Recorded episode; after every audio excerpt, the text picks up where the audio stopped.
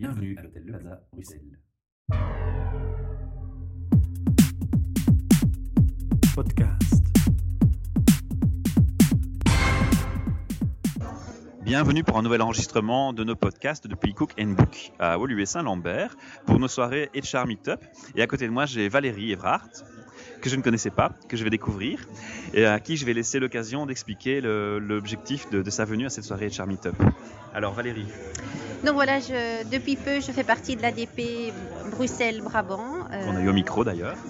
On est et- Joly. Voilà, Alain Jaunet, qui est mon coach, parce que malheureusement, la société dans laquelle je travaille ferme. On est en licenciement collectif. Et donc, Alain Jaunet, maintenant, travaille chez Panglos, qui est une société d'out-placement. C'est mon coach.